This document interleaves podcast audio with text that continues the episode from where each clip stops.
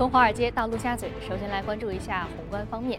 美国财长雅各布卢周四表示，美国政府将会在十一月三号触及十八点一万亿美元的债务上限，比原先估计的提前两天。如果国会不批准提高债务上限，那么美国政府将会很快耗尽现金。他还表示，如果不提高债务上限，美国政府将没有办法履行其大部分的义务。因此，他敦促国会尽快的解决这一问题。美国近期的经济数据表现疲软，加重市场对于经济增长表现出来的不确定性的担忧，推动了美元指数连续下跌，目前已经接近七周以来的低点。此外呢，美联储在北京时间周四凌晨公布的褐皮书当中表示，强势美元对于美国经济多个领域产生冲击，令市场对于美联储首次加息时点将会推迟的预期强化，进一步加剧了美元的弱势。分析人士认为，目前的美元利空因素持续显现，基本面还没有扭。扭转的态势，美元短期可能继续维持低迷的态势。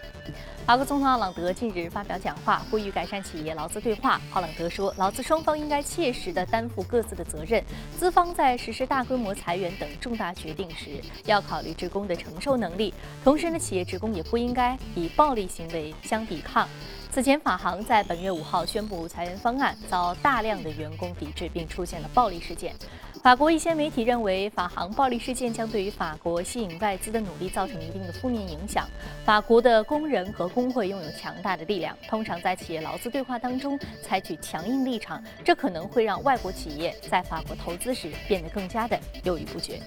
评级机构惠誉周四表示，将巴西的主权信用评级调降至三 B 减，其展望为负面。这意味着未来可能再度调降评级。鉴于三 B 减距垃圾级呢只有一步之遥，再度降级即代表巴西的信用彻底陷入到了垃圾区。惠誉表示，降级源自巴西政府的债务不断的增加，财政整固面临的挑战更为严峻，以及经济增长环境日益恶化。日本券商野村控股旗下的野村资产管理公司宣布，从今天起呢，暂停接受旗下投资日经二二五指数的杠杆类基金和其他两只基金的认购。这款 ETF 产品目前是全球最大的规模杠杆类 ETF。公司发言人称，该产品在期货市场规模过于庞大，可能因为市场流动性不足而影响其追踪指数的能力。据了解，日经二五指数已经较今年六月的高点跌去百分之十三，而该 ETF 的规模却是大幅增加。有分析师担。担忧散户资金不断流入 ETF，加剧了日股的波动性。好，刚刚我们浏览完了宏观方面的消息，我们再来关注一下隔夜三大指数的一个目前的表现情况。我们看到三大指数都是出现了一个收盘上涨。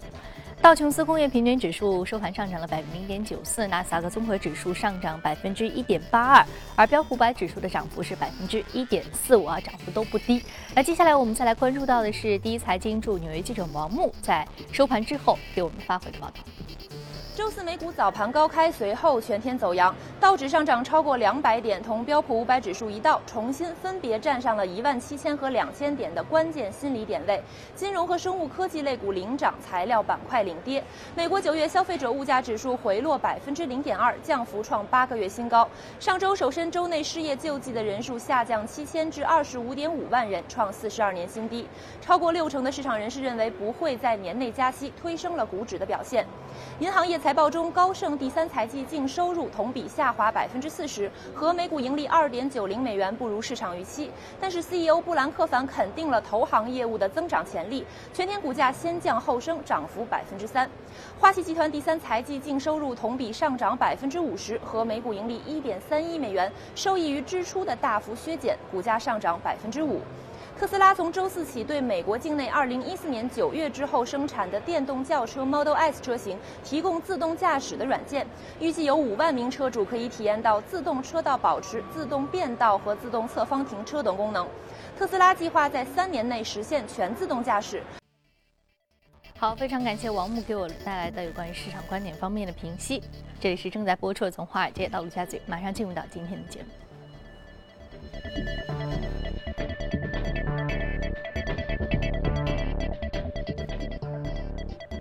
好，今天我们请到现场的嘉宾呢是评论员马一勋女士，马女士早晨好。你好。我们知道近来包括打击伊斯兰国在内，也包括叙利亚冲突，也包括曾经之前几年的这个乌克兰冲突在内啊，国际的地缘政治，尤其是中东和东欧地区的这个国际地缘政治一直都不是特别的稳定啊。我们看到它除了影响到大宗商品市场，包括原油市场在内以外，它其实对于军工市场的影响也是比较大的。是的，嗯，其实最近有一个事件，大家可能关注到了，就是法国拒售俄罗斯原来预定的两架呃直升机航母，然后呢转卖给了埃及。这件事情其实也就是受到啊，因为俄罗斯和叙利亚和欧洲很多的事情，然后法国对它是有意见的，所以就拒售了这样的一个事件。所以呢，这件事情我们啊，更多的看到了呃，这个交易完成之后啊，会产生什么样的一个结果？什么样的结果？应该是会形成一个三赢的局面。嗯，也就是说，呃呃，撇开法国不提，它是出售方，那呃，接收方埃及。出呃原来的接收方俄罗斯，还有这个就是这笔交易实际的呃就是费用的呃买呃也就是呃来来承担这个这笔费用的沙特，那么应该说这形成一个三赢的局面。俄罗斯呢拿回了自己的原来的成本，同时呢呃接受了违约金，而且呢呃因为就是说转卖给埃及是他一个相对来说比较认可的一个伙伴的这样的一个呃国家，所以呢呃。同时，他们两个国家还签订了五十架呃卡五二直升机的这样一个协议，也就是呃在这个事件之后，应该说呃埃及呢又给俄罗斯送了一大笔订单，那么俄罗斯在里面是最大的赢家。那应该说埃及因为呃接收了这样的两家呃航母之后呢。呃，原来的俄罗斯在里面的一些设备的配置是不会拆除的。嗯，呃，从沙特这个角度上，因为它是非常忌惮呃也门和呃相应的就是中东那边的一些布局的，所以呢，这两架航母可能到时候是布局在那边，对它形成一个海军的这样的一个代理的支持。嗯，所以呃，对他们来说，应该说形成这样一个多赢的局面。嗯，刚刚我们提到了一个非常重要的一个第三方，就是沙特。你知道沙特的国力，尤其是这个资金的国力是比较强的，非常强。但是它在于在于中东的话呢，它可能还有一些地缘政治的不稳定。嗯嗯。对于它本身的石油出口，也包括它本身的国家的一个国际安全，嗯嗯，也是造成一定威胁。刚刚说部署两架。航空母舰的话，对于他的心理也包括这个国力的安慰，是一个非常重要的一个国防的手段啊。是的。但我们知道沙特其实近期富豪是频频出手，包括在军工领域也动作频频。对，嗯，其实就是确实是，呃，用用大家很很呃常规的一句话，就是是一种大户的这种派头。那其实我们知道，就是说，如果退回三十年前，我们曾经当时出售给他三十枚 DF 三的洲际导弹。那当时给他的价格是三十五个亿，他就很大方的然后支付了。当时把呃国家主席呃邓小平都吓了一跳，因为呃我们当时就是导弹钢研制的费用呢还没有完全收回来，那么这一笔单子几乎就就全部收回，而且还赚了一笔。事实上，这个如果说算上费用，在目前的售价来说，呃可能应该不会超过三亿。嗯，所以就是应该说他确确实实是很大手笔一种支付。那么。那么现在这种情况呢，考虑他自己的这种地缘政治也好，所以更加愿意花钱了，是这样子。嗯，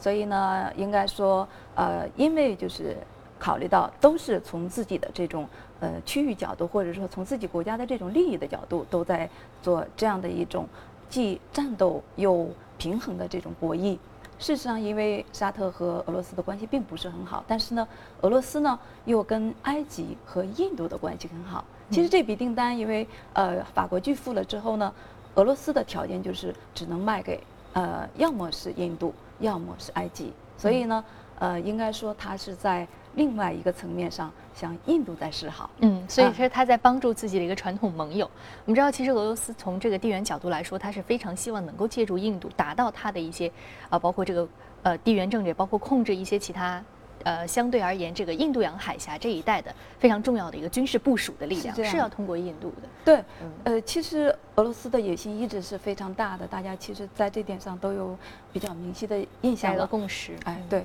所以呢，他其实未来非常想的就是前出印度洋，然后呢，呃，拿下阿富汗和巴基斯坦。所以就是说，和印度的示好就会非常的顺理成章，而且他现在还同意给印度生产卡二六六的这样的一个直升机的型号的呃长期的一种生产格局。所以呢，应该说俄罗斯在各个方面都在做着未来的一个部署。呃，所以总体上从目前这个世界格局上，在军火方面，也就是特别是像呃航母也好，呃战斗机、直升机这一类的也好，能够看出一个国家的未来的倾向，而且能够看出来它的国力的上升或下降。那其实，在这样的一个平台上，中国的现在的重要性也越来越强了。确实，中国的这个武器出口，尤其是自主研发的武器出口，近期也是频频让。观者侧目啊！啊，我们看到就是非常重要的，就是说这个是综合国力一个表现。国防军工的这个板块，其实近期也有比较好的一个动作。是，其实航母这块应该是要持续的去关注到的，因为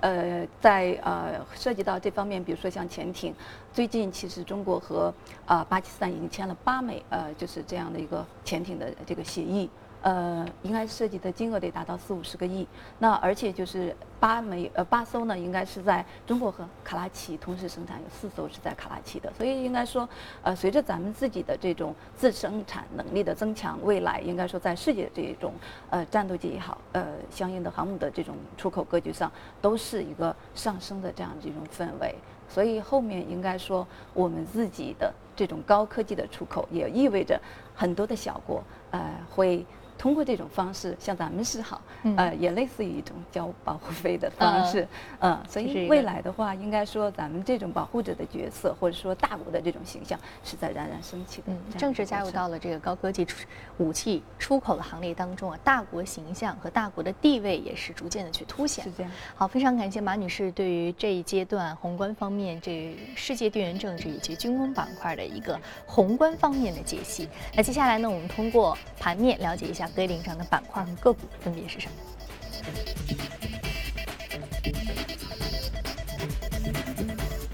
好，包括健康护理、金融、公用事业、服务业和消费品是领涨的板块。另外，我们再来关注到的是个股方面，个股方面来自于生物技术的板块是绝对领涨的啊。另外还有这个医疗器械，是我们看到医疗器械和生物技术这两个板块呢，来源的个股是在表盘面当中表现比较好的。那我们今天说一说的是金融集团，花旗集团上涨幅度是百分之四点四四，目前的价格是五十二点九七美元每股。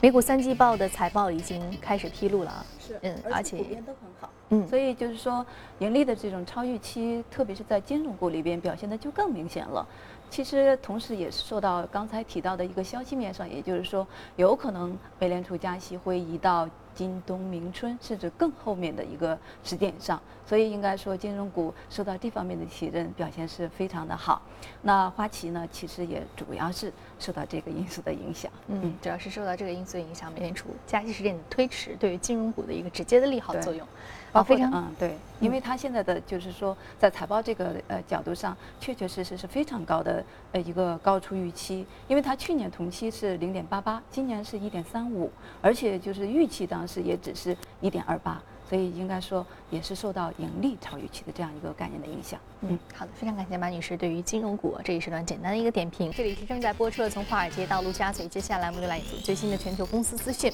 通用汽车呢周四宣布第三季度销售车辆二百三十三万辆，同比下滑百分之三点一。南美等全球市场萎缩抵消了其在美国市场的卡车与跨界车的销售攀升的影响。那数据显示，当季实现。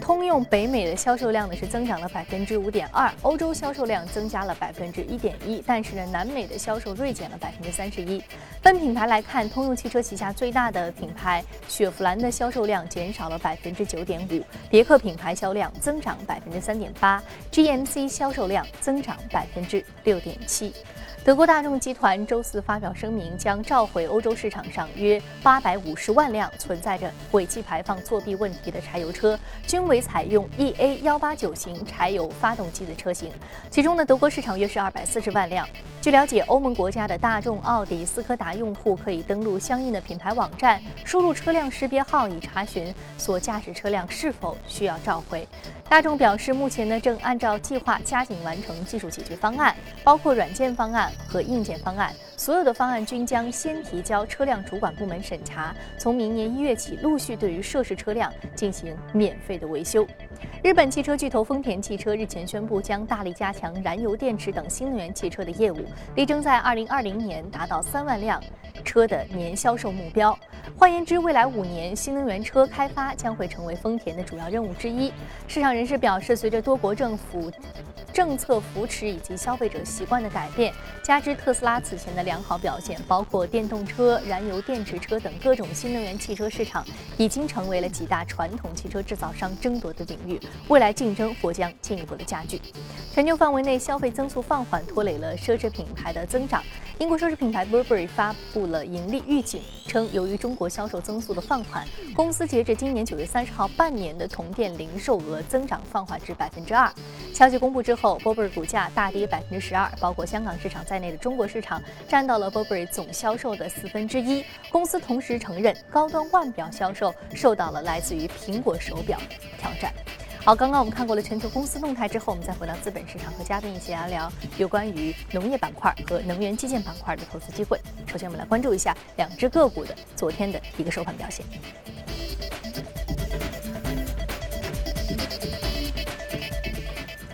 飞利普·莫里斯是来自于烟草板块的，是烟草农业啊，是一个大农业的概念，上涨幅度百分之一点八八。美国 DG 能源公司上涨幅度百分之十二。我们首先来说一说烟草板块，在节目当中第一次提到啊，那烟草也是非常重要的一个种植的啊一个涵盖当中的一个概念。对嗯、偏目大家可如果说一个品牌烟草的品牌万宝路，嗯，呃，想必每个人可能都会啊，对，呃，而且这家公司应该说呃。从目前的这种呃大的市场格局来说，它在零七年之后，在世界格局当中就已经占到了百分之十五点六以上的这样一个市场的份额，而且就是卖到美国一百美国以外一百六十个国家，所以应该说它呃整体的这个格局是非常的好，而且应该说昨天的这种上涨也和它的这个盈利超预期是有关系的。但是我呃今天提到这家公司呢，还是说从风险的角度上给大家一些提示，因为现在虽然它有一个超盈呃预期超盈利，呃同时呢再加上它现在就是说已经是走到了一个相对的比较高的位置，一直在持续的上涨。但是呢问题就是说，虽然它的毛利一直持续保持在百分之六十以上，但是它的资产负债率非常的高，而且是持续这几年呃都在百分之百以上。呃一四年年报之后一直到一五年的中报，已经甚至都超超过了百分之一百三。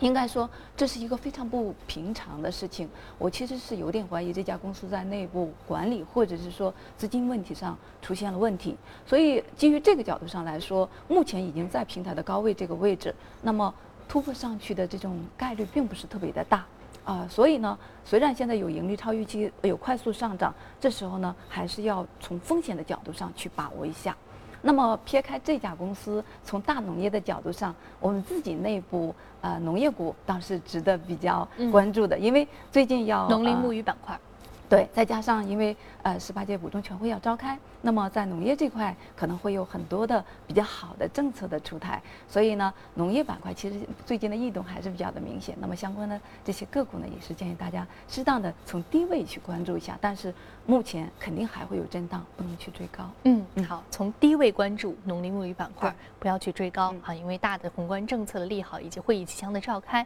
那我们来关注一下 A 股方面。农业的相关标的是平潭发展、益多利、大禹节水，还有众兴君业、东方海洋、盛农发展。好，接下来我们来说到另外一只个股，是来自于能源基建板块的美国 DG 能源公司。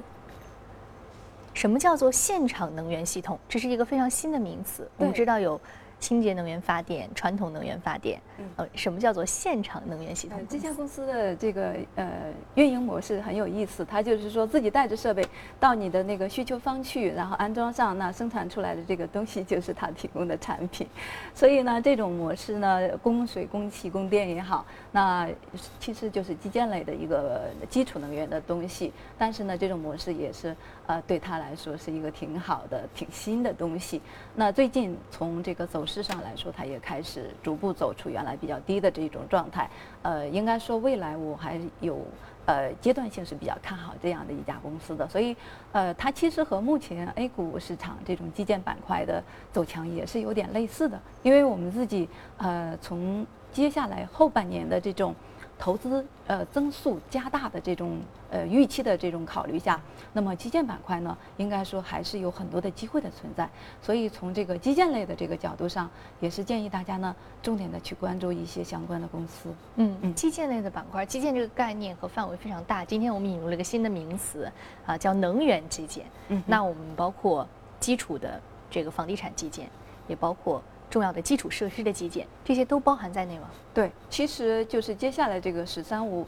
我们看到在“十二五”的这个延续上，除了民生之外，那么在这个基建方面，包括呃能够为大家带来更舒适的这种居住环境也好，或者是说呃出行，甚至各方面的这样的一些更便捷的这个角度上考虑，国家在公共事业的投资上还会进一步的加大。那么相应的就是刚才提到的，呃，可能它并不是传统意义上的呃能源或者是说基建类的呃公司，但是呢，它只要足够新，那么是小公司大的这样的一个行业，而且具有垄断性，那么在成长上又是比较的持续的公司呢，应该说未来都是有比较好的投资的机会的。嗯，那我们先看一下啊，这个相关的个股标的，包括基建板块是来自于这个博文科技，是有比较好的一个投资机会，包括巨龙管业也是中国巨石、药皮玻璃、雅致股份和国栋建设。啊，那马女士，其实刚刚你在提到之前一只个股就是农业个股，我们说近期呢是有比较好的关注的这样一个时点，但是呢可能还是会有震荡，所以不宜追高。那么基建板块，刚刚我们说到有很多这个。啊，包括投资者增速是利好了这个基建板块。那么短期它会随着大盘接下来会有一波震荡，还是说是比较另类的，可以继续往上去关注的？呃，其实这个就要说到咱们自己的呃市场啊，因为马上呃十八届五中全会要召开，因为根据我自己的一个研究，那每次就是十八届之后的一中一直到四中这连续四年，